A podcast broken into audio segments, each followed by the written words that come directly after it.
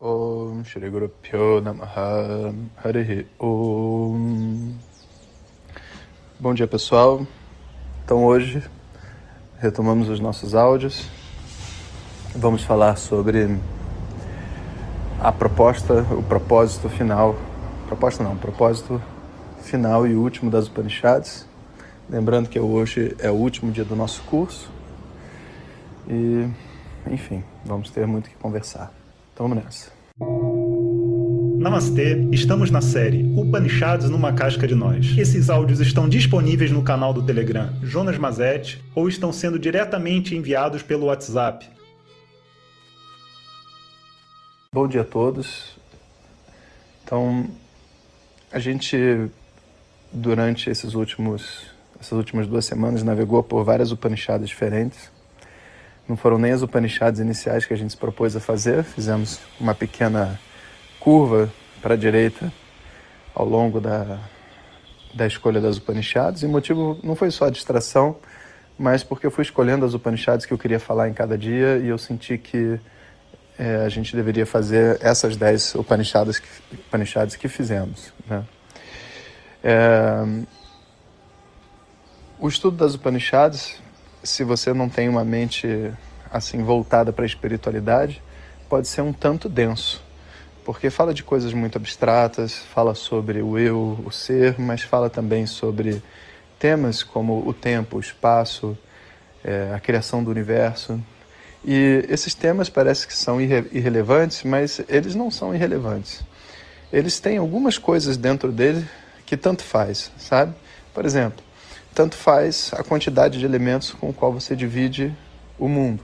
Você pode dividir em 5, pode dividir em 4, pode dividir em 3, pode dividir em 108 elementos da tabela periódica, desde que você não deixe nada de fora. O número, a quantidade de elementos no qual você divide não faz diferença.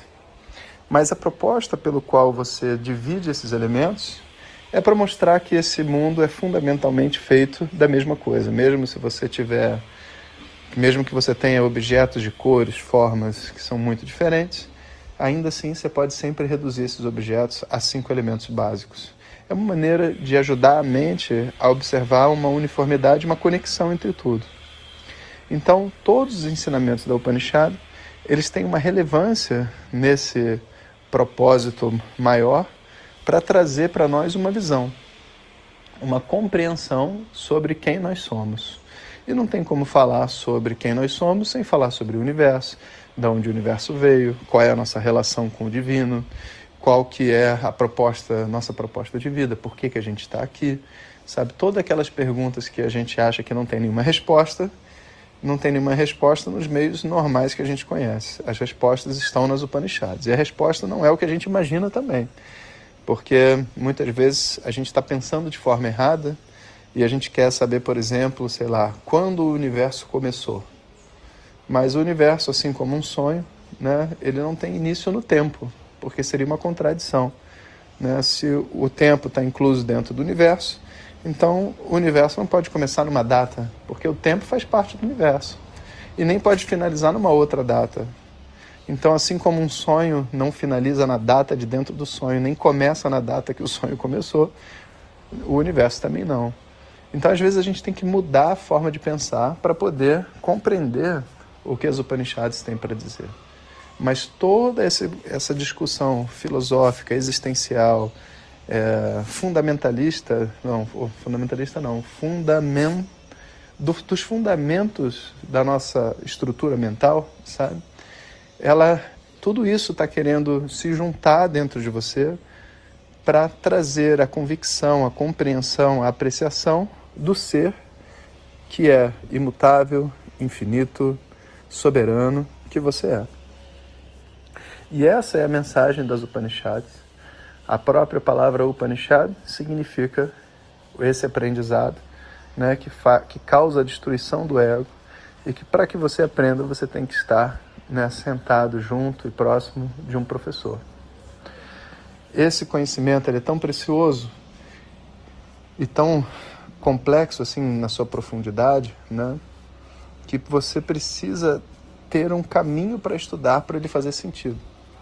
Por isso que é, é normal e é saudável a gente ler alguns livros que nos aproximam do tema, mas no momento que o estudo começa mesmo, a gente precisa estudar progressivamente, e aí eu diria até que tradicionalmente, mesmo que algumas pessoas não gostem dessa, desse termo, porque traz uma ideia, sabe, de coisa antiga, mas a verdade é que o antigo não precisa ser antiquado, né? O antigo não precisa ser duro, né? Mas esse antigo que está aqui há milhares e milhares de anos funciona até hoje.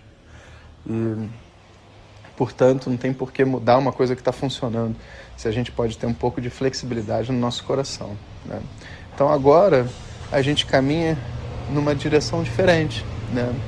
A gente está estudando as Upanishads, estamos, chegamos no final das 10 Upanishads, e para que esse entendimento das Upanishads possa ser é, solidificado dentro de cada um de nós, a gente precisa estruturar agora o conhecimento que não começa pelas Upanishads, termina nas Upanishads. Né?